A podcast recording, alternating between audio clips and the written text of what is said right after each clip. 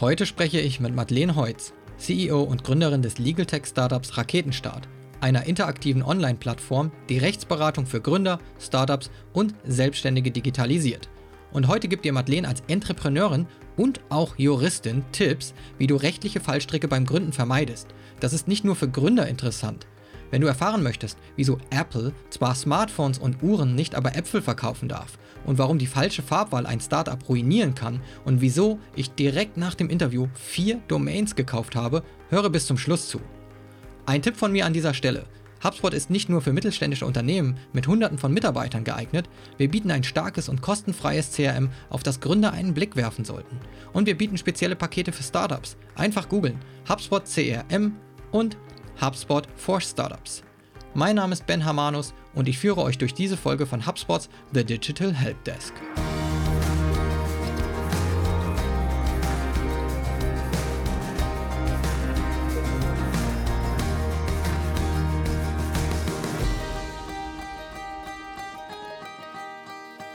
Herzlich willkommen heute bei The Digital Helpdesk hier im virtuellen Studio und zu Gast heute Madeleine Heutz von Raketenstart. Hallöchen. Hi Madeleine. Ähm, Madeleine, eigentlich bist du ein Einhorn unter den Gründenden. Du bist Absolventin eines Jurastudiums. In der Branche gibt es wahrscheinlich deutlich weniger Frauen als Männer, auch wenn der Anteil stetig wächst. Ich habe auch mal so ein bisschen nach Zahlen gegraben und herausgefunden, dass der Anteil, glaube ich, immer noch an Rechtsanwältinnen bei so circa 35 Prozent liegt in 2020.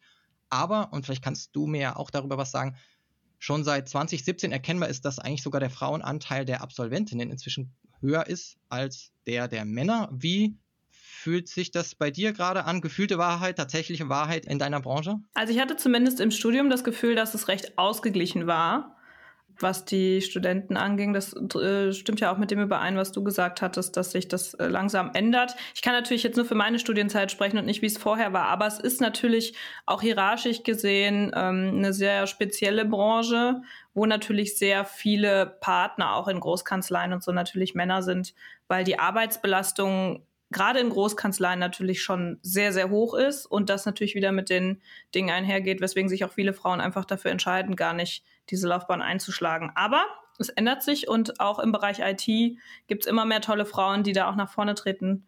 Und ähm, so landet man dann vielleicht auch bei Legal Tech. Und damit hast du schon den zweiten Punkt angesprochen, der dich nochmal mehr zum Einhorn macht. Und zwar, du bist Gründerin im Bereich Legal Tech. Legal Tech ist ja an sich schon irgendwie ein spitzes äh, Thema, noch, aber aufstrebend. Und dadurch bist du eigentlich mehrfach eine Exotin. Ich habe schon überlegt, ob ich irgendwie so ein Foto, ein Beweisfoto mache, dass ich dich wirklich getroffen habe und dass es dich gibt. du hast ähm, ein Video jetzt. wir haben jetzt ein Video, ich kann es beweisen. Ich habe ein Einhorn in der Branche getroffen. Also Frau, Jura, Legal Tech, äh, Tech-Branche zusammengebracht und Gründerin. Auch das hast du schon mal auf LinkedIn auch kurz erwähnt. Das ist da einfach, da wird es dann schnell spitz. Und du hast auch schon mal mir gegenüber erwähnt, man kennt dann auch sehr schnell alle, die in dem Bereich auch tätig sind. Voll. Also es sind letztendlich ist äh, gerade die Legal Tech Branche eine sehr sehr kleine Nische leider noch. Äh, die USA sind uns da sehr sehr voraus und deswegen denke ich, dass sich das auch in Deutschland, wir sind ja gefühlt immer ein bisschen später, jetzt in den nächsten Jahren sehr sehr stark entwickeln wird. Das hängt aber auch überwiegend damit zusammen, dass natürlich auch die Gesetzeslage, was äh, juristische Dienstleistungen angeht, noch ähm, sehr veraltet ist, sage ich jetzt mal. Also zumindest nicht das Tempo halten kann, das die Technologie in den letzten Jahren vorgelegt hat in anderen Branchen. Und ähm, es gibt zum Beispiel das Rechtsdienstleistungsgesetz, das äh, besagt, dass zum Beispiel nur Rechtsanwälte Rechtsdienstleistungen erbringen dürfen. Und da fängt es dann bei Software schon an. Also ab wann ist es eine Rechtsdienstleistung und ist eine Software quasi ähm, bräuchte die eine Zulassung oder wie auch immer bildet man das ab. Und da diskutiert auch die juristische Branche momentan sehr, sehr viel drüber, weil, und das ist ja mit einer der Gründe, weswegen ich Raketenstadt gegründet habe, wir mit Technologie neuen Zugang zu Recht schaffen können für die Leute, die sich den entweder nicht leisten könnten oder auch ganz neue Mandate schaffen, weil die Leute für den Aufwand einfach gar nicht erst zum Anwalt gegangen wären. Und damit aber alle jetzt äh, sich vielleicht doch noch, wenn sie gründen, schon auf der sicheren Seite wähnen können, auch wenn es Raketenstart erst ähm, im Januar, oder? Richtig äh, genau, äh, geben wird. Anfang des also Jahres 20... launchen wir. Okay, also 2021, raketenstart.de, auf jeden Fall schon bookmarken und schon draufgehen. Und wir sagen auch noch ein bisschen was dazu am Ende, was man dort noch alles finden kann, jetzt schon an äh, tollem Content. Heute steigen wir ein in das Thema ähm, rechtliche Fallstricke beim Gründen. Und ich finde es ein super spannendes Thema, weil ich glaube, am Anfang steht immer eine tolle Idee, viel Begeisterung, Enthusiasmus, äh, Energie und man möchte sich natürlich auf die Dinge stürzen, die richtig, richtig Spaß machen und legt auch richtig schnell los. Aber es gibt natürlich einiges zu achten. Da sind ja auch ein paar Sachen durch die Medien gegangen. Da werde ich dich vielleicht auch noch mal kurz darauf ansprechen, dass es da Fälle gab, wo das dann eben zum Fallstrick wird für ein mhm. Startup, wenn man da auch vielleicht nur die falsche Farbe schon hat. Ähm, wir legen einfach mal los und ich bin gespannt, was dein erster Tipp ist oder die erste Sache ist, die man auf jeden Fall beachten sollte als Gründer.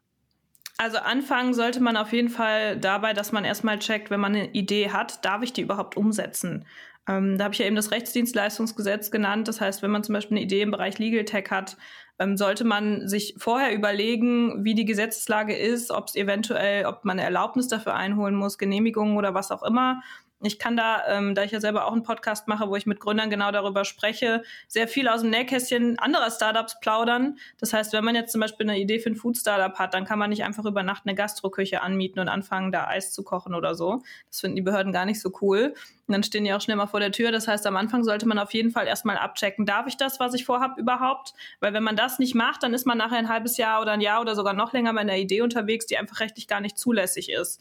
Und das wäre der erste Startpunkt, wo man sich halt informieren muss, damit man über, damit es überhaupt Sinn macht, weiterzumachen.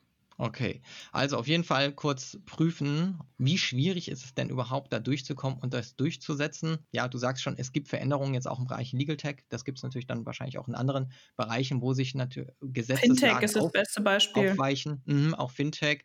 Also da erstmal informieren. So, jetzt weiß ich, meine Geschäftsidee dürfte ich umsetzen oder ich sehe zumindest, dass die Challenges zu bewältigen sind für mich, ja, oder, oder finde Knüffe. Was ist das nächste? Ähm, die meisten Gründer gehen dann so vor, dass sie sich einen Namen überlegen, mit dem sie sich identifizieren können und unter dem sie natürlich das Unternehmen auch führen wollen. Weil natürlich, gerade wenn man eine Idee hat, es sehr, sehr sinnvoll ist, die vorher auch schon mal am Markt zu testen. Sei es, dass man ein Mockup von einer Landingpage erstellt und einfach mal guckt, wie die Traction so ist. Ähm, das ist ja auch im Marketingbereich ein sehr, sehr gängiger Vorgang, den man da vornimmt, dass man erstmal AB-Testing macht, guckt, klicken die Leute drauf, gibt es überhaupt Interesse? Und das fängt dann meistens dann auch beim Namen an. Und da sollte man auch direkt von Anfang an auch darauf achten, dass es verschiedene ähm, Dinge gibt, die man beachten muss, damit man den Namen zum Beispiel überhaupt verwenden kann. Man sollte ja immer, oder zumindest ähm, die meisten Gründer versuchen das auch so ein bisschen vorplanend vorzugehen. Das heißt, man will ja den Namen dann nicht nur irgendwie ein Jahr benutzen und dann, wenn man nachher super viel Geld in Marketing und alles gesteckt hat und es eine Brand ist, darf man den nicht mehr benutzen, sondern man sollte ja langfristig gucken, dass man zum Beispiel auch eine Marke anmelden kann. man kann zum Beispiel gar nicht alle Namen, die man sich so ausdenkt, als Marke anmelden. Manche sind einfach gar nicht schutzfähig. Das heißt, da sollte man sich unbedingt informieren, kann ich diesen Namen, den ich mir ausgesucht habe, überhaupt schützen lassen, weil er die Bedingungen grundsätzlich für eine Marke erfüllt. Und dann geht es halt weiter, hat vielleicht jemand anders schon genau diesen Namen oder in ähnlicher Form auch. Ähm, das muss nicht eins zu eins deckend sein, aber ähm, da kommt es dann auch sowohl auf visuelle als auch auf auditive Aspekte an, dass ein Name gleich klingen kann. Da ja. sollte man sich einfach informieren. Kurze Frage, weil ich glaube, es ist für die Zuhörer jetzt vielleicht immer noch so ein Rätsel, was heißt das denn? Weil eine Firma wie Apple kann ja hingehen und kann jetzt so einfach so ein Wort äh, des eigentlich täglichen Gebrauchs, zumindest äh, im englischsprachigen Raum, sich schützen lassen. So, genau. das ist jetzt in Ordnung. Hast du ein gutes Beispiel dafür, wo es schwierig wird? Ähm, ich kann das anhand von Apple ganz einfach erklären, warum das geht. Ähm, wäre Apple jetzt eine Apfelfirma, dann könnte sie den Namen Apple nicht als Markennamen schützen lassen, weil es ein beschreibendes Wort ist für die Branche, in der sie tätig sind. Das nennt man im, im Markenbereich, das sind Nizza-Klassen, ähm, in denen man eine Marke anmeldet. Und würden sie jetzt Äpfel machen, wäre das natürlich sehr, sehr beschreibend. Und Marken dienen ja der Unterscheidung und äh, der Zuordnung zu einem Unternehmen. Und äh, das würde Apple für eine Apfelfirma einfach nicht machen. Da Apple aber PCs macht und IT, ist das äh, ja in der Klasse ein nicht beschreibendes Wort, weil es natürlich eigentlich gar keinen Zusammenhang miteinander hat und kann dann in dem konkreten Fall sehr wohl geschützt werden als Marke. Das heißt, es kommt auch immer darauf an, in welcher Nutzerklasse man dann tätig sein will. Das heißt, Apple kann äh, bei seinem Bestreben, die Weltherrschaft zu übernehmen, alles machen, aber sie können keine Apfelfirma werden und sie können keine Äpfel verkaufen. Genau, also sie, sie könnten es schon, aber äh, sie könnten halt nicht andere davon abhalten, das Wort zu verwenden. Marken dienen ja dem Schutz das heißt, ähm, ich bringe zum Beispiel ein Produkt raus und erarbeite mir, äh, dass die Leute damit Qualität verbinden, dass die Leute ein bestimmtes Branding damit verbinden. Ähm, viele Leute kaufen ja auch bestimmte Produkte nur, weil sie wissen, okay, das ist von Nike oder so und dann weiß ich halt, die Schuhe sind von der Qualität her gut oder was auch immer. Diese Werte, die man sich erarbeitet als Unternehmer, die werden ja durch eine Marke, die eingetragen wird, geschützt. Und ähm, genau darauf kommt es dann in dem Punkt einfach an. Wenn man weiß, okay, das sind jetzt AirPods von Apple, dann kauft man die vielleicht eher, weil man halt schon andere Sachen hat von denen. Ähm, das ist als Unternehmen ja ein riesiger Wert, wenn Leute mit einem Namen was verbinden für einen selbst, weil man weniger erklären muss. Und deswegen ist der Name an sich schon total wichtig. Absolut. Und wenn der Name so wichtig ist, dann natürlich auch immer das, glaube ich, das, was am naheliegendsten ist. Also nicht nur sich den Namen schützen zu lassen, sondern dann geht es ja ganz schnell immer auch an die Domain. Gibt es da was zu beachten? Ähm, also erstmal noch Pro-Tipp zum Thema äh, Marken und Namen schützen lassen. Macht das so früh wie möglich, ähm, weil bei Marken immer der Anmeldezeitpunkt zählt. Und äh, das ist ganz witzig, weil Marken und Markennamen der Grund sind, wie ich zu Raketenstart gekommen bin. Ich hatte damals einen Schulfreund, der äh, sich keine Rechtsanwälte leisten konnte zu dem Zeitpunkt, wo er gründen wollte. Und die hatten eine Abmahnung auf dem Tisch oder zumindest Probleme mit dem Namen, weil sie schon länger mit dem Namen unterwegs waren, aber in der Zwischenzeit einfach jemand anders den Namen angemeldet hatte und sie dann äh, das vorher nicht gemacht hatten. Und die mussten sich dann letztendlich umbenennen weil eben der Anmeldezeitpunkt zählt. Man hätte dann natürlich äh, rechtsstreitigkeitsmäßig da vorgehen können, aber gerade für ein Startup sind die finanziellen Ressourcen zu dem Zeitpunkt da einfach nicht da und auch die Energie sollte man da nicht ähm, ja, reinstecken, weil man einfach andere Themen hat, als, als einen Rechtsstreit zu führen. Da kommen wir auch nachher nochmal zu im, im Bereich Marken. Aber äh, man sollte einfach so schnell wie möglich sich überlegen, welchen Namen will ich verwenden. Kann man den grundsätzlich schützen, weil er nicht beschreibend ist und die anderen Eigenschaften erfüllt. Und dann sollte man das so schnell wie möglich tun, bevor es jemand anders macht. Und das Gleiche, und da schlagen wir direkt die Brücke zu Domains, gilt auch für Domains. Wenn du überlegst, einen gewissen Namen zu verwenden, dann schau zuerst mal, ob die Domain frei ist weil das ja super wichtig ist und gerade Domains sind halt extrem teuer, wenn sie schon vergeben sind und man sie kaufen muss. Ähm, dementsprechend erster Check eigentlich, wenn man eine Namensidee hat, ist die Domain überhaupt frei? Wie sieht es mit den Social-Media-Kanälen aus? Da denken auch nicht viele drüber nach. Instagram, brauchst ja auch den Ad-Namen. Ähm, ist das da noch frei? Ähm, das würde ich mir sofort von Anfang an angucken, vor allen Dingen, weil das auch ein Hinweis darauf ist, ob die Marke vielleicht schon geschützt sein könnte durch wen anders. Und das ist ja auch wieder ein Punkt, wo es halt teuer werden kann. Wenn man einfach einen Namen verwendet, den jemand anders schon geschützt hat, dann macht man sich ja selbst abmahnbar. Das heißt, das sind so also, klassische Dinge, die man sich anschauen sollte. Ja, also wenn das Instagram-Handle irgendwie 50 Mal oder 100 Mal vergeben ist, sei es jetzt auch vielleicht nur in einem anderen Land, jemand darunter schon was macht und man dann weiß, okay, da wird es dann schwierig, vielleicht weil es da eine Brand im selben Bereich gibt. Genau, ist zumindest ein, ein, Hinweis darauf. Das bedeutet nicht zwingend, dass das als ja. Markenname angemeldet ist, aber auch geschäftliche ja. Bezeichnungen sind in einem gewissen Rahmen geschützt. Und deswegen sollte man sehr, sehr darauf aufpassen, wie man da vorgeht. Das richtet sich natürlich immer wieder, ist der Name in der jeweiligen Nizza-Klasse geschützt? Ähm, das sollte man immer im Hinterkopf behalten. Das heißt, äh, wie bei Apple, da würde ich jetzt nicht unbedingt mit, mit einem Apfel in der IT-Branche unterwegs sein. Das erklärt sich von selbst. Aber trotzdem ist es immer schon mal ein erster guter Hinweis. Und gerade wenn man am Anfang auf der Suche nach einem Namen ist, kann man ja noch relativ flexibel davon abweichen. Und da sind halt Social-Media-Kanäle, und Domains, äh, je nachdem, ob die frei sind oder nicht, ein guter Hinweis. Und wie gesagt, wenn man einen Namen hat, der einem gut gefällt und von dem man denkt, dass er eventuell als, als Marke später mal taugen könnte und die Domain ist frei, dann nicht abwarten, sondern sofort kaufen, solange sie noch frei ist. Äh, ganz einfach aus dem Grund, dass ihr dann nachher nicht mehr drankommt, wenn es jemand anders macht. Auch da habe ich wieder eine Nähkästchen-Story von einem Startup, die ähm, bei, äh, die schon lange mit dem Namen unterwegs waren, aber die .com-Domain noch nicht gekauft hatten und dann in der Fernsehshow einen Beitrag hatten. Und irgendwer hat das gesehen und direkt im Anschluss an die Fernsehshow dann die Domain gekauft weil die das noch nicht gemacht hatten. Und dann da dran zu kommen, ist unglaublich schwer und vor allen Dingen, wenn du schon als Unternehmen unter dem Namen unterwegs bist, ähm, hat derjenige natürlich eine ganz andere Druckposition, was, was er dafür finanziell verlangen kann oder will. Deswegen, wenn was frei ist, so schnell wie möglich sichern. Das ist ja auch nicht so teuer. Die meisten, ähm, wo man Domain, die Anbieter, wo man Domains kaufen kann, die haben ja so Angebote fürs erste Jahr. Das kostet dann halt irgendwie 12 Euro oder so.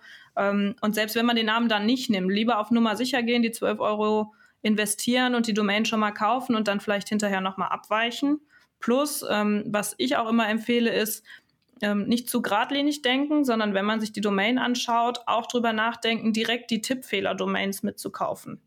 Das bedeutet okay. auch immer Abwandlungen von der Domain, also sowohl äh, verschiedene äh, Domain-Endungen wie .de, .com, die Klassiker, die man halt so kauft, ähm, plus sich überlegen, wie könnte eventuell mein Kunde die Domain falsch schreiben und wie kann ich trotzdem durch eine Weiterleitung ihn dann noch zu mir leiten? Weil wenn jemand die weiter, also wenn jemand so eine Tippfehler-Domain kauft, kann er dich auch zur Konkurrenz quasi umleiten. Und das ist halt auch wieder so ein Punkt, ähm, den man meistens nicht auf dem Schirm hat. Ähm, aus meiner Erfahrung her weiß ich aber, dass es ein Ding ist. Deswegen auch immer überlegen, okay, wie vertippt derjenige sich vielleicht? Mir ist es aufgefallen auf Messen, dass super viele Leute immer Raktenstart sagen. Oder schreiben. Oh. So, die vergessen das irgendwie. Ich weiß nicht warum, ähm, aber es ja. ist mir mehrfach aufgefallen und dann haben wir direkt die Domains gekauft. Ähm, same mit diesen Bindestrich-Domains.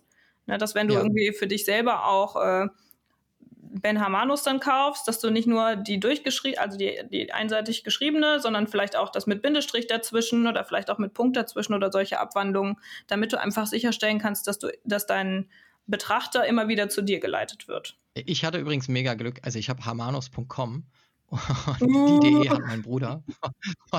Von daher, die haben wir uns gesichert. Ich brauchte nicht mal meinen Vornamen ähm, ranklemmen. Aber hast ich du die gekauft? Schon, hast du nee, die hatte ich, also gekauft? Äh, nee, Ben Hamanus habe ich nicht gut. Oh, das dürfen wir jetzt aber nicht öffentlich sagen. ich sichere sie schnell, bevor der Podcast live ist. Wenn es ausgestrahlt wird, hast du es getan. Wir werden es alle anschauen. okay, ich sichere es und leite es äh, schnell äh, um.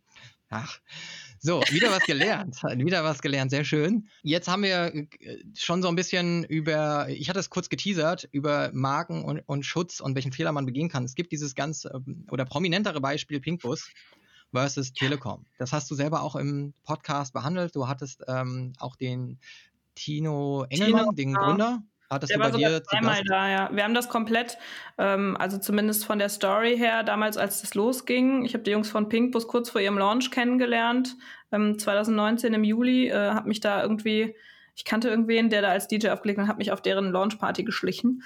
Und ähm, seitdem sind wir eigentlich im regen Austausch da gewesen, weil da ging es ja auch schon los mit der Abmahnung. Und ähm, haben sogar zweimal eine Folge dazu aufgenommen, weil wir immer wieder so ein bisschen den aktuellen Stand wiedergegeben haben. Und das ist natürlich ein ähm, Epic Fail. Du wirst wahrscheinlich jetzt noch mal kurz in das Thema einführen, richtig? Ja, ganz kurz. Also es ging einfach darum, dass Pinkbus, wie der Name schon sagt, einen Farbton verwendet, der eben dem Magenta-Ton der Telekom sehr ähnlich ist. Ich habe es mir nicht im Detail angeguckt, kann es jetzt auch nicht beurteilen, wie ähnlich der Farbton ist. Ich muss dazu sagen, Pinkbus ist erst überhaupt durch diesen Fall bei mir auf dem Radar dann erschienen als Company. Vorher waren mir die Busse nicht bekannt. Es ist ein ähnlicher Farbton. Wie genau? Ich meine, Fotos verfälschen auch nochmal die Farbe. Ich habe noch nie vor so einem Bus gestanden. Puh, ist wahrscheinlich ein ganz schwieriges Thema, sowas zu beurteilen, aber gib uns doch mal einen Einblick, weil letzten Endes hat die Telekom ja gewonnen bei dem Fall und Pinkbus oder nicht? Musste die umfärben? Nein? Oder hat einfach nur der. Yes und no. Okay. das tut mir leid, da kommt die Juristin raus. ähm, der, Fall, der Fall ist tatsächlich etwas komplexer, als man denken möge. Also erstmal vielleicht so kurz zur Erläuterung. Es gibt bestimmte Fälle, in denen man auch Farbmarken schützen kann. Das hat extrem hohe Anforderungen. Das bedeutet, ähm, es wird vom Markenrecht eine sogenannte Verkehrsdurchsetzung verlangt dafür, dass das überhaupt möglich ist. Das heißt, es gibt nur ganz wenige Fälle, in denen das so ist. Das ist bei diesem Nivea Blau, bei dem Milka Lila, bei dem DHL Gelb und bei dem Magenta der Telekom. Das ist auch ganz spannend, das kann man einfach beim DPMA mal angucken. Dann sieht man halt, dass sie da so Farbblöcke einfach eingetragen haben ins Markenverzeichnis. Und ähm, die sind natürlich auch wieder an gewisse Nizza-Klassen gebunden. Das bedeutet, Telekommunikation und die Farbe Magenta wäre in diesem konkreten Fall dann geschützt. Aber halt auch nur in einem sehr, sehr eingeschränkten Nizza-Klassenbereich, weil natürlich die Verwendung der Farbe Pink weiterhin für die Öffentlichkeit möglich sein muss. Ähm, jetzt kommt das von Pinkbus. Die sind dann mit Pink unterwegs gewesen und ähm, soweit ich da in dem Fall ähm, mit äh, mitverfolgt habe, war es halt so, Pinkbus ist ja ein, ein, also ein Personenbeförderungsunternehmen. Das bedeutet, die Nizza-Klassen wären eigentlich total unterschiedlich und dementsprechend dürfte es da eigentlich kein Problem geben, weil die Telekom das halt nur für Telekommunikation hat. Die Telekom hat sich dann aber darauf gestützt, dass die ja auch eine Website betreiben und man online die Tickets buchen kann und das wäre ja dann Telekommunikation. Und da kommt es dann ähm, zu diesem Streit um die Farbe. Das heißt, das Ganze war wesentlich komplexer, als man denken würde. Und auch, ich habe auch mit verschiedenen Anwälten darüber gesprochen, ähm, die sind sich da gar nicht so einig, ob die Telekom gewonnen hätte. Das ist nämlich der nächste Punkt. Äh, es gibt kein, kein ähm, Hauptverfahrensurteil bisher, sondern das war quasi so ein beschleunigtes Eilverfahren. Weil die Telekom dann veranlassen kann, dass die Busse nicht mehr fahren dürfen, bis die Sache endgültig geklärt ist. Und bei Gerichten dauert das dann zwei bis drei Jahre. Das ist natürlich für so ein Startup der absolute Ruin. Und deswegen haben die sich geeinigt mit der Telekom, also Pinkbus und die Telekom, dass sie halt rebranden. Wie das Verfahren und die Rechtslage tatsächlich ausgesehen hätte, werden wir jetzt leider nie erfahren, weil die sich halt geeinigt haben. Ähm, das ist so ein bisschen der Punkt. Es wäre halt hochspannend und okay. ich weiß auch. Aber, also da konnte Pinkbus einfach selbst nichts machen. Nee. Ja, selbst wenn sie sich im Recht fühlen oder wissen, in the long run würden sie gewinnen, dann sind die Kosten zu hoch. Ich glaube, ich habe auch eine Zahl gesehen von 50.000 Euro, die das sowieso schon verschlungen verursacht hat. hat. Ja, ja, richtig? genau. Ja, ja, genau. Okay. Ja, und die sind erst ja, ein Jahr am Markt. vorstellen. Das muss man erstmal, also das ist ja, das ist ja ein kleines Business Angel Investment für den Staat, so, ne, dass die nur an diese Rechtsstreitigkeit ausgegeben haben. Deswegen ist es halt so wichtig, dass man sich mit Thema Marken und Namen und allem Möglichen beschäftigt, weil wenn du erstmal eine Abmahnung von der Telekom auf dem Tisch hast und dann, äh, wie gesagt, es gibt so ein einstweiliges Verfügungsverfahren, das dir verbietet, wenn es durchgeht, dass du den Bus da nutzen darfst, bis es endgültig geklärt ist, dann bist du halt einfach wirtschaftlich ruiniert. Das ist auch nicht im Sinne der Telekom natürlich. Die machen ja auch viel für Startups und so. Trotzdem sind die sehr, sehr ängstlich, was die Verwendung dieser pinken Farbe angeht. Ähm, ja. Ich finde es nicht cool. Ich finde ehrlich gesagt, die Telekom hätte sich da locker mit Pinkbus zusammenschließen können, da geiles WLAN reinhauen können und mit denen einen coolen Deal machen können. Ähm, ja. Aber ja, das ist dann immer eine Frage der Entscheidung der Legal-Abteilung. Hätte Pinkbus schon den Exit gemacht nach ähm, einem Jahr. Wahrscheinlich, ja, ja, genau. Ist an die Telekom übergegangen und. Aber das betrifft ja. ja. nicht nur Pinkbus, sondern es gibt ja auch aus den USA ein Versicherungsstartup, das Lemonade heißt, die auch Pink verwenden. Und soweit ich das mitbekommen habe, werden die jetzt weitergehen gerichtlich, weil die natürlich ein finanzielles Polster aus ihrem Erfolg in den USA haben und jetzt den europäischen Markt besetzen wollen. Und das wird mhm. jetzt in den nächsten Monaten auch nochmal spannend sehr gute App übrigens. Also ich bin da mal durch, weil ich den Chatbot ziemlich gut fand, der, mhm. ähm, der praktisch das Onboarding macht oder, oder mhm. diese, ähm, die, die, das ähm, Anmelden. Und den fand ich ziemlich so einer der besten Chatbots, die ich irgendwie kennengelernt habe. Ja. Ähm, zu Pinkbus nochmal, ähm, hat 50.000 Euro gekostet. Ich hoffe, dass es trotzdem jetzt medial so viel Aufmerksamkeit äh, Pinkbus gebracht hat, als hätte man 50.000 Euro Marketingbudget investiert. Also hier nochmal Pinkbus, Pinkbus, Pinkbus. Jetzt habt ihr es alle gehört und schaut mal auf die Seite und ähm, schaut euch den, äh, den Service an. Falls jemand von der Telekom zuhört, kann er ja auch mal überlegen, ob es nicht eigentlich eine coole Aktion zusammen gewesen wäre. Und wenn jemand von Vodafone zuhört, kann er sich das auch noch überlegen. Also an alle Telekommunikationsfirmen mal Pinkbus anschauen und vielleicht ist ja eine Kooperation sinnvoll.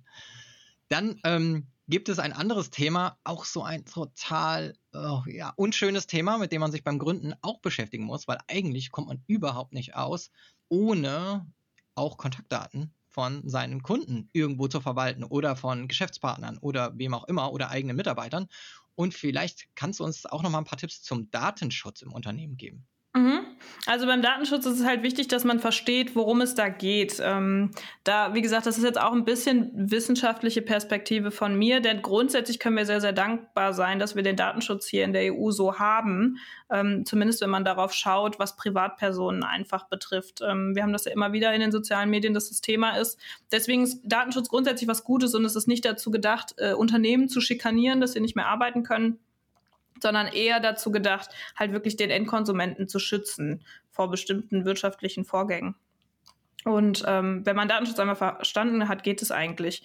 Ähm, grundsätzlich wird halt gesagt, dass ähm, im, das gibt ja die DSGVO, da wird geregelt, dass verschiedene Grundsätze für den Datenschutz gibt, die eingehalten werden müssen. Das ist zum Beispiel Datentransparenz, dass man denjenigen, dessen Daten man verarbeitet, vorher darüber informiert, wie lang werden die gespeichert, wofür wird es verwendet.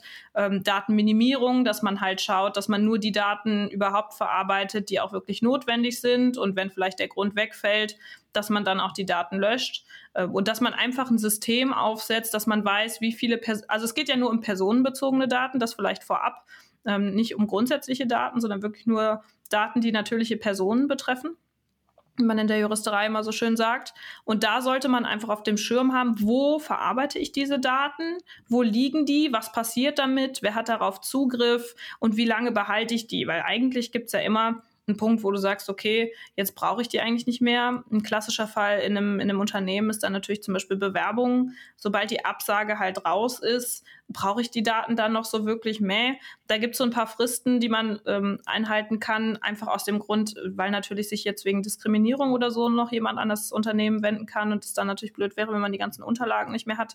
Aber ich meine, das bewegt sich bei sechs Monaten, wo man es dann löschen muss. Und da gibt es für verschiedene Arten von Daten, von personenbezogenen Daten einfach ähm, so gewisse Zeiträume, die man einhalten muss. Und der Pro, also der, mein Tipp für Startups ist immer, stellt euch so früh wie möglich datenschutzkonform auf. Weil wenn ihr anfangt, seid ihr drei Leute, da wisst ihr ganz genau, was im Unternehmen passiert. Ähm, je größer das Ding wird, desto unübersichtlicher wird es. Und im Nachhinein zu erfassen, wo personenbezogene Daten im Unternehmen liegen, wer wo wie Zugriff hat, ähm, ist unglaublich schwer. Oder wo schwer. die mal herkamen. Oder also wo die herkamen. Das ja. finde ich immer ganz, also das ist, glaube ich, eine ganz große Gefahr. Das kam ja dann auch mit der DSGVO. Da musste jedes Unternehmen aufräumen und dann nachzuweisen, wie kam diese Person denn irgendwann mal in mein CRM. Das ist dann im Nachhinein schon sehr schwierig, wenn man es nie dokumentieren musste. Ja, und gerade auch wenn man sich Einwilligungen ähm, einholt, das klassische Beispiel, Beispiel, ist da ja der Newsletter. Ähm, grundsätzlich ist es so, dass du halt nachweisen musst, dass du diese Einwilligung eingeholt hast. Und du musst demjenigen ja auch immer die, die Gelegenheit geben, das ist ja so ein klassischer Hinweis, den man immer bei Newslettern am Ende sieht, dass du jederzeit die Einwilligung widerrufen kannst. Ähm, die gilt dann natürlich nicht rückwirkend widerrufen, sondern erst ab diesem Zeitpunkt. Aber Datenschutz ist einfach eine Regelung, um Menschen darüber aufzuklären, was mit den Daten, die sie angeben, passiert, um Unternehmen zu sensibilisieren, ähm, wie sie damit arbeiten.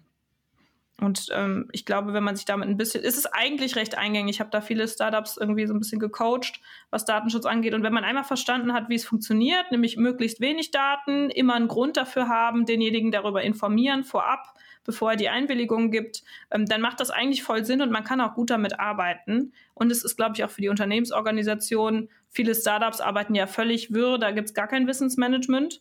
Ähm, und was das angeht, ist das eigentlich sogar ganz praktisch, finde ich. Also den positiven Aspekt, den ich gesehen habe, als die DSGVO kam, es wurde zwar viel geschimpft, aber durch die DSGVO musste man auch viel mehr nachweisen, warum fragt man jetzt eine Information ab. Und ich finde, das hat ein bisschen sensibilisiert, auch sich zu überlegen, wenn ich jetzt ein Formular habe, brauche ich diese zwölf Felder? Muss ich das jetzt alles fragen und muss ich jetzt in diesem Schritt die Telefonnummer von jemandem erfragen? Weil die Leute eigentlich dadurch auch ein bisschen lernen konnten, besser Conversions zu optimieren, sag ich jetzt mal, weil du, du warum in your face irgendwie erster Kontakt, die Person kommt auf eine Landingpage, möchte sich ein E-Book runterladen und du fragst den halt irgendwie zwölf Sachen so. Und wenn du wirklich begründen musst, was du damit machen willst, dann denkst du viel eher darüber nach, warum frage ich das jetzt und sollte ich das jetzt auch vielleicht schon überhaupt fragen und wie begründe ich es? Ja? Ich meine, es gibt ja gute Gründe, ja, geben Sie uns die Telefonnummer, wir müssen Sie zurückrufen, um Ihnen ein Angebot zu unterbreiten oder so. Dann ist es ja sinnvoll. Aber wenn du dann für dich selber schon merkst, ja, eigentlich will ich nur Daten sammeln, weil vielleicht irgendwann mal, dann merkst du ja schon, irgendwas stimmt nicht mit deinem Plan. Und ich finde, das sensibilisiert auch ganz gut die Mitarbeiter. Voll. Und wie gesagt, wir sind ja nicht nur Unternehmer, sondern wir sind ja auch Privatpersonen. Das heißt, letztendlich kommt uns das auch sehr, sehr zugute, weil das natürlich auch unsere persönlichen Daten betrifft, ähm, die wir als Privatperson natürlich überall verstreuen. Und ich meine, wenn man sich mal überlegt, wie man so einen Marketing-Funnel aufsetzt, ist schon zum Teil irgendwie gruselig, wie krass man getrackt wird. Also man kennt das ja selber von Ads. Ähm, zum Teil bilde ich mir manchmal ein, dass ich mit jemandem spreche über etwas und plötzlich tauchen diese Ads dann bei mir auf. Und gerade als Privatperson ist das ja auch total eingehen, also eingängig, dass das ähm, dass man da auch ein bisschen geschützt werden will. Und diesen Mechanismus, den gab es gab ja vorher auch schon Datenschutz, ähm, aber da dieser Mechanismus muss einfach jetzt dadurch, dass es immer mehr Technologieunternehmen gibt, die wirklich Unmengen an Daten verarbeiten. Ich weiß nicht, ob du das Social Dilemma gesehen hast, kann man darüber diskutieren, ob es überspitzt ist oder nicht.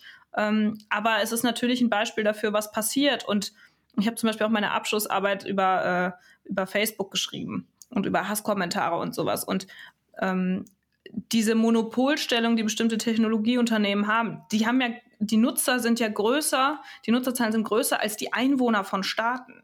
Die sind aber, die großen Unternehmen sind halt kaum reguliert und der Datenschutz ist einer der ersten Schritte, diese Übermächte, die so viele Menschen beeinflussen, jeden Tag ähm, so ein bisschen zu regulieren. Und ich glaube, da wird auch noch viel, viel mehr kommen, weil wir das dringend brauchen also erstmal, die Unternehmen sehen sich ja selbst meistens nicht als Monopolisten in dem Fall. Und die andere Aussage, die immer sehr interessant ist, ist, glaube ich, dass äh, so absurd das klingt. Ich glaube, viele Unternehmen wünschen sich bessere Regulierung und Datenschutz, weil wenn ein Unternehmen anfängt, ähm, für sich äh, noch mehr Daten zu schützen und nicht zu nutzen, fällt es im Wettbewerb hinter den anderen zurück, die es eben nutzen. Also kann eigentlich nur fairer Wettbewerb hergestellt werden, indem ähm, sinnvoller Datenschutz für alle hergestellt wird. Und dann, äh, ja, also im, im, Prinzip ist da einfach ähm, die Gesetzgebung in der Verantwortung.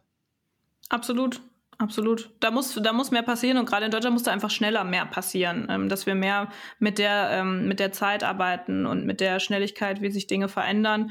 Das ist so ein bisschen, ich bin da immer sehr zwiegespalten, weil ich bin eigentlich sehr, sehr großer Fan von unserem Rechtssystem, einfach aus dem Grund, weil es viele verschiedene Kontrollmechanismen gibt.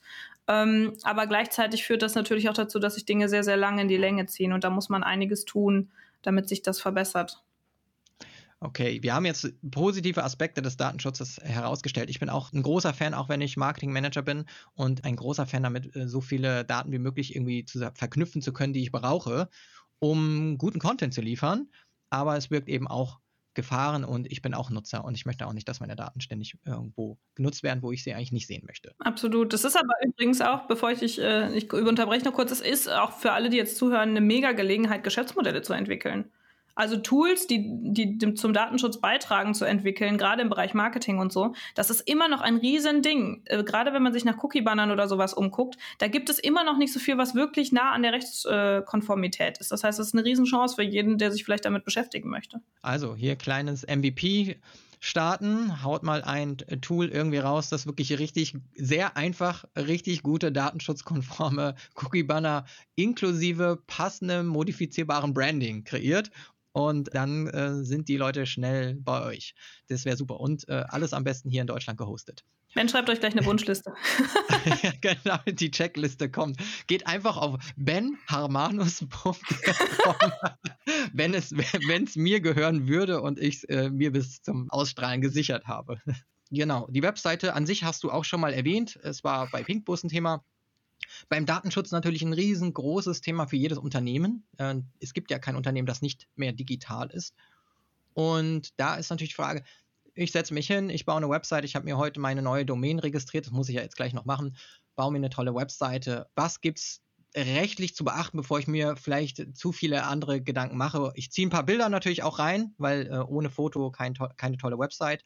Ähm, was muss ich beachten? Selbst wenn es jetzt bei Bildern zum Beispiel als Start vielleicht mal eine lizenzfreie Nutzung ist, das sieht man ja oft, dann könnte man ja annehmen, ich kann mit dem Bild eigentlich auch alles machen. Ja, ähm, also man sollte da ganz genau in die Lizenzbedingungen ähm, gehen, weil auch wenn da steht lizenzfrei nutzbar, bedeutet das ja nicht, dass du, ähm, da sind normalerweise trotzdem immer noch Bedingungen dran. Da muss man immer mal schauen, wo man das runterlädt und da so ein bisschen das Kleingedruckte lesen, weil die manchmal nur eine lizenzfreie Nutzung im privaten Bereich erlauben und halt nicht im gewerblichen. Und gerade eine Website, die für ein Unternehmen verwendet wird, ist natürlich im gewerblichen Bereich.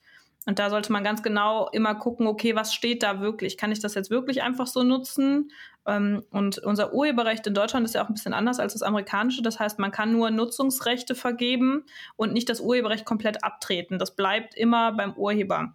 Und da gibt es noch verschiedene andere Pflichten, die man zum Beispiel hat, dass man den Urheber nennen muss, wenn derjenige das verlangt. Und das ist oft bei diesen äh, lizenzfreien Bildern der Fall, dass dann da aber drin steht, okay, nur wenn der Urheber aber auch genannt wird, weil der natürlich SEO-technisch seinen Namen weiter streuen will durch sowas.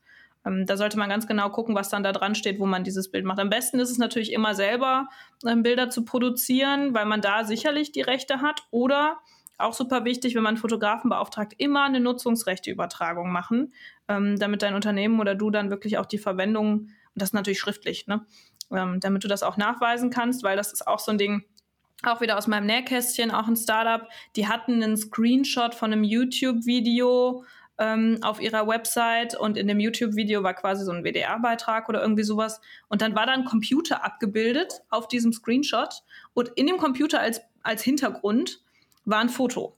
Und das ist urheberrechtlich geschützt und dafür sind die abgemahnt worden, durch ein automatisiertes Abmahntool sogar. Das heißt, das ist einfach so ein Crawler, der das Internet dann durchsucht. Der Urheber beauftragt dann dieses Unternehmen, sagt hier, das sind meine Fotos, bitte guckt, dass die im Internet nicht verwendet werden und dann wird das automatisiert auch abgemahnt.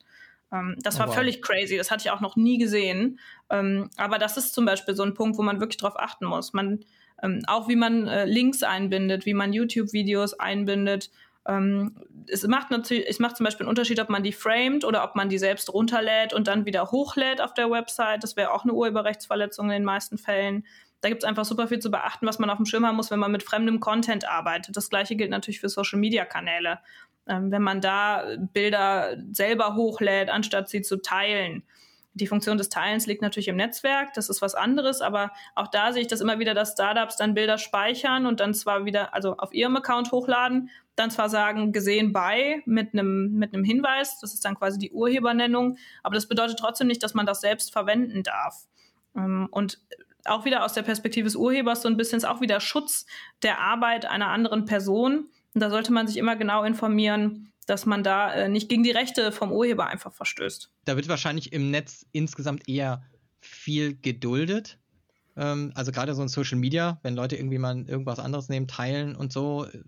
Aber wenn genau, man jetzt aber das ist eine Duldung. Es ist trotzdem eine Verletzung ja. und dann hat man halt ja. Glück, dass der Urheber das halt nicht abmahnt. Aber es kommen immer mehr Tools auf den Markt und immer mehr Firmen machen das, die wirklich diese automatisierten Abmahnungen machen mit so Crawlern, die das Internet dann danach so durchsuchen. Du kannst dann als Urheber deine Werke hochladen und dann wird einfach das Internet automatisiert durchsucht und dann schicken die auch direkt eine Abmahnung an denjenigen raus. Dann wird auch direkt das Impressum der Website, wo es eingebunden wird, rausgezogen, in den Briefkopf gepackt und dann wird das rausgeschickt. Und das kommt ja. auch immer mehr. Das heißt, man sollte das nicht unterschätzen, weil es immer Leute gibt, die genau daraus auch Geschäftsmodelle machen. Auch viele Kanzleien. Das war ja damals bei den File-Sharing-Sachen genau das Gleiche. Mhm. Und ähm, da sollte man einfach drauf achten, weil das ist einfach nervig. Das kostet dann irgendwie, der erste Brief kostet 500 Euro, dann ignoriert man den vielleicht, weil man denkt, Hö, das sieht irgendwie aus, als wäre es ein Standardding. Dann kommt der zweite, da werden dann Rechtsanwaltskosten aufgeschlagen und so ist es echt ärgerlich. Das war auch bei dem Startup so, wo ich es gesehen hatte. Ähm, das nervt einfach. Und deswegen sollte man da wirklich gucken, dass man sich da sicher aufstellt ähm, weil man ja auch selber nicht will, dass, dass das bei seinen Bildern passiert. Das auf jeden Fall. Also hier vielleicht der Hinweis, äh, macht das von Anfang an sauber mit den Bildern. Die Tools werden immer besser. Denkt nicht nur, weil ihr irgendwie von einer ganz kleinen irgendwie Webseite in Australien irgendwie ein Bild nehmt, dass man das, dass die Person niemals über eure in Deutschland äh, gehostete Seite irgendwie stolpert. Es gibt automatisierte Möglichkeiten, das Web zu durchforsten. Ich benutze ja auch öfter mal die Google Rückwärtssuche übrigens, mhm. ähm, um dann irgendwie festzustellen, wo ein Bild dann wirklich herkam. Ähm, das funktioniert extrem gut. Und da habe ich nämlich auch noch mal ein ganz spann eine ganz spannende Frage äh, für dich. Mhm. Gerade weil das viele Startups nämlich äh, machen, ähm, diese Testimonials, die es auf Webseiten gibt. Mhm. Und äh, ich mache das immer, wenn es für mich irgendwie stinkt, nach einem Fake-Testimonial, nehme ich das Foto, das dort abgebildet ist, von äh, ja, äh, Maria aus äh, Dortmund, die ja diesen Service super gut findet und benutzt die Rückwärtssuche und findet dann raus, dass alle Testimonials keine real existierenden oder keine Abbildung real existierender Personen sind. Wie ist sowas zu behandeln? Ist das eigentlich gefährlich, als Startup sowas zu machen? Das könnte nach dem Wettbewerbsrecht ein Problem sein, weil man ja mit einer, das ist ja kein echtes Testimonial dann, es ist ja quasi eine Täuschung. Und da muss man immer sehr, sehr aufpassen. Ähm, ob, es könnte wettbewerbsrechtlich ein, Ding sein, könnte aber auch tatsächlich äh, schon an Betrug ähm, grenzen, weil man natürlich die Absicht damit verfolgt, dass jemand äh, das Produkt kauft und der natürlich dadurch getäuscht wird, dass er denkt, ähm, dass dort halt jemand tatsächlich das gut gefunden hat.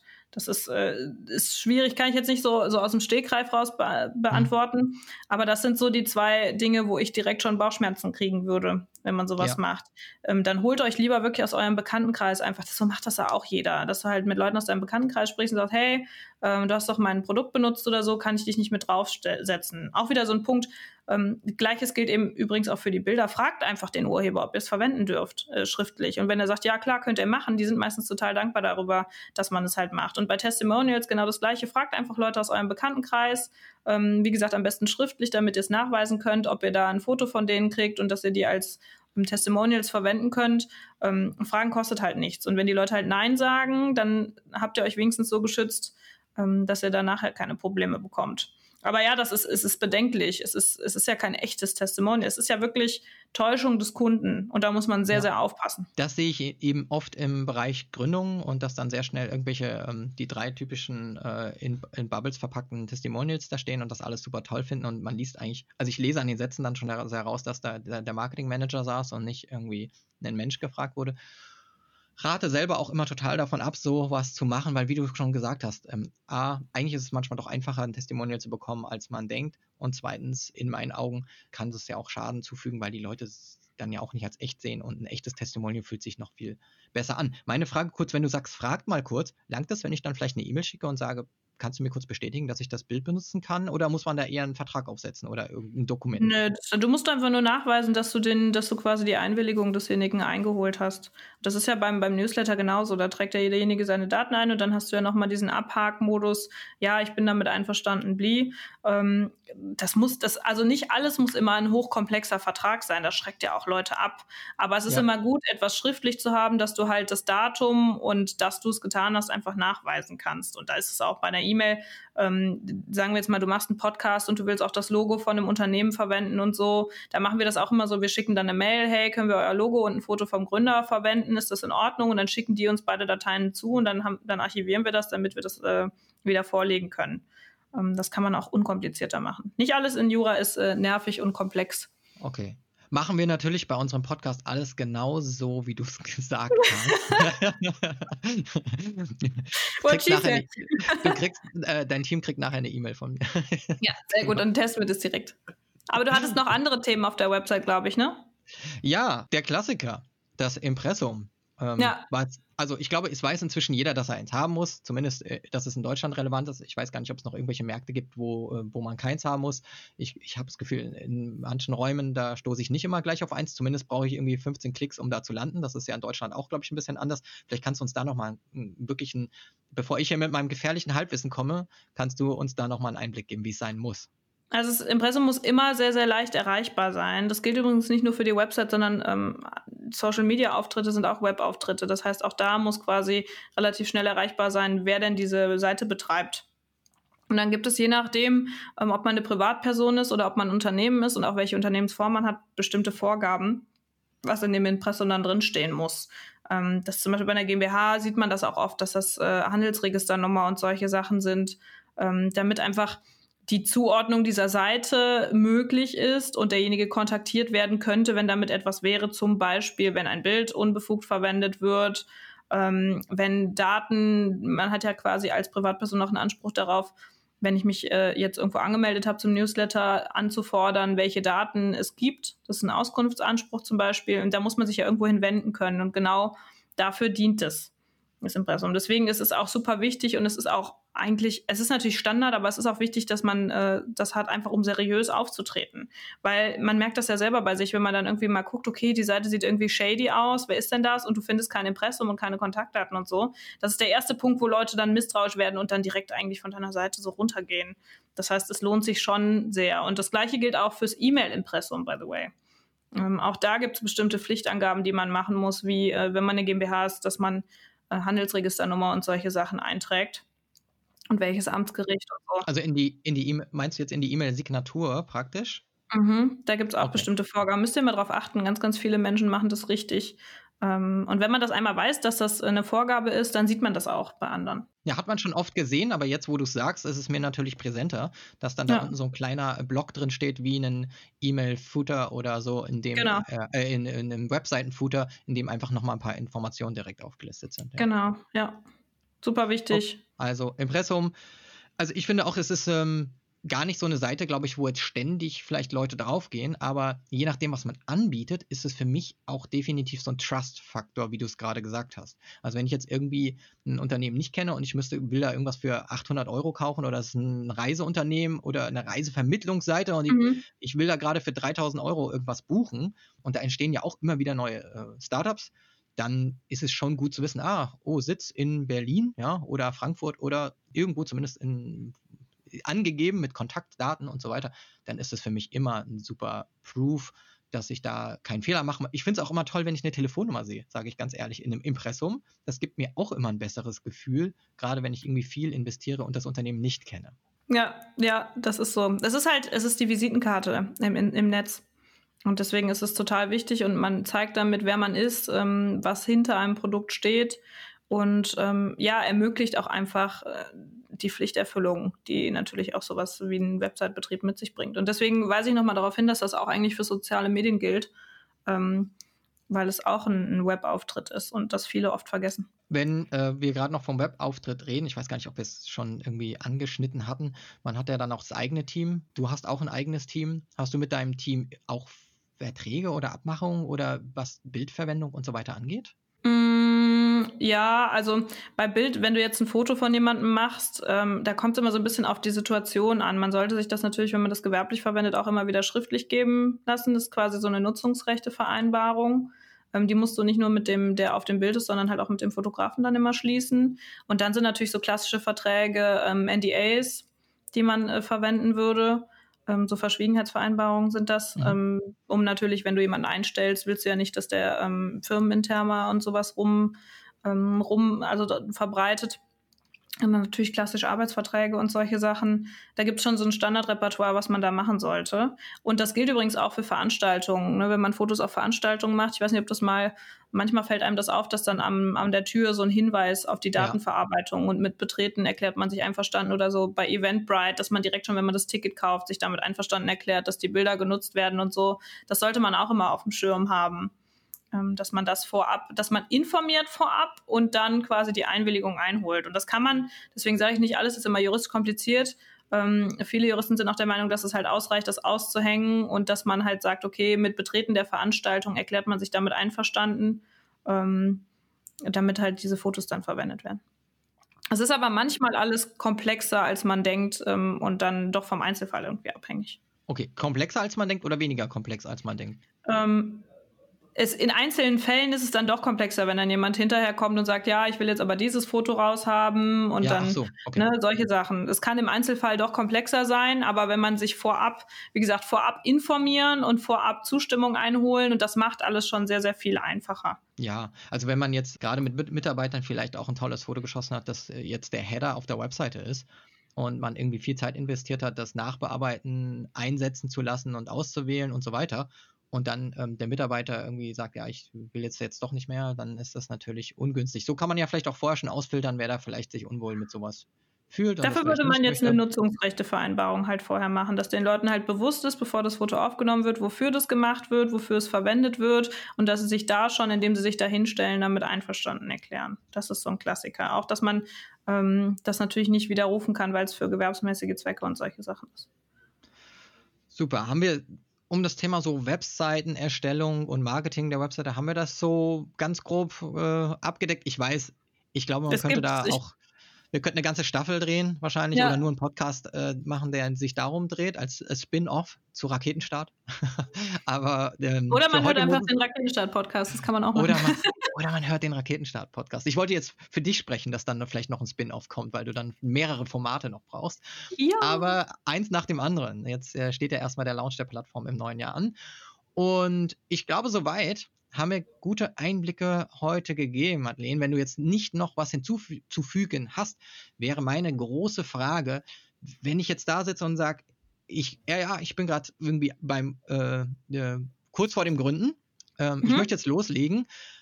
Und ich bin äh, nicht abgeschreckt durch das, was wir heute hier besprochen haben, sondern ich bin begeistert. Äh, ich fühle mich jetzt sicherer. Was sind so trotzdem so zwei, drei Dinge, mit denen ich loslegen sollte? Ähm, Juristisch meinst du jetzt für die Gründung? Absolut, ja. Also wir, wir hatten ja eben schon mal so ein paar Themen. Wie gesagt, Name ist ein Riesenthema, ähm, Domains ist ein Riesenthema. Was natürlich für die grundsätzliche Gründung noch super relevant ist, ist, dass man sich informiert, welche Gesellschaftsform die passende ist. Ähm, das kurz zusammengefasst, ähm, es gibt Personen- und Kapitalgesellschaften. Ähm, wenn man jetzt quasi einfach ein Gewerbe anmeldet, dann haftet man mit seinem kompletten Privatvermögen für alles, was passiert. Das ist in manchen Fällen in Ordnung. In vielen Fällen, wo das hochriskante Vorhaben sind, sollte man aber schauen, dass man seine persönliche Haftung durch die Gründung einer Kapitalgesellschaft, zum Beispiel GmbH oder UG, begrenzt. Ähm, das ist sehr, sehr wichtig. Als Geschäftsführer ähm, würde ich immer gucken, dass damit gehen nicht nur viele Vorteile einher, sondern halt auch viele Pflichten. Das bedeutet, es gibt sehr, sehr viele ähm, Sachen, die man als Geschäftsführer auf dem Schirm haben und beachten muss, weil man da natürlich, obwohl man vielleicht eine Kapitalgesellschaft hat, bei einer Pflichtverletzung auch immer wieder in der Haftung landen kann, weil man eben der Geschäftsführer ist. Das betrifft zum Beispiel so Fälle wie jetzt durch Corona Insolvenz. Es gibt ja eine Pflicht, dass man äh, Insolvenz beantragen muss, wenn absehbar ist, dass die ähm, Zahlungsverpflichtungen zum Beispiel nicht mehr gedeckt werden können und solche Sachen. Und wenn man das verpeilt, dann kann man sich da auch schon selber persönlich sehr, sehr in den Mist reinreiten. Das heißt, auch da okay. sollte man sich bewusst sein, dass es da viele Dinge gibt, die ähm, man beachten muss Und ansonsten, vielleicht nochmal, um aufs Marketing zuzukommen, überlegt euch wirklich gut, welche Maßnahmen ihr im Bereich Marketing macht. Das fängt bei Verwendung von Google Analytics auf der Website zum Beispiel an.